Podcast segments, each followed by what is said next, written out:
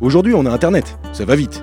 À la Révolution, ils avaient des chevaux, ça va moins vite et ça sent carrément plus fort.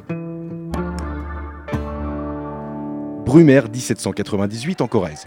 Le colporteur Édouard Camelot est dans la taverne de Chambon.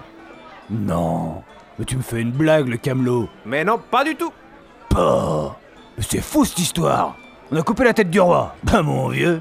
Et, et la reine. Morte aussi Elle aussi, elle a perdu la tête.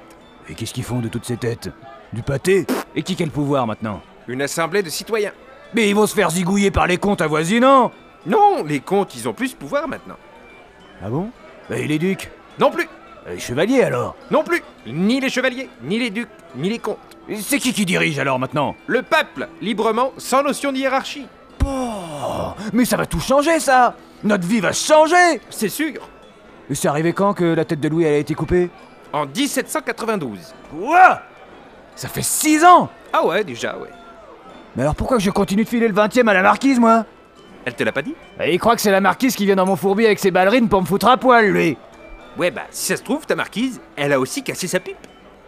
À qui je le donne mon pognon moi alors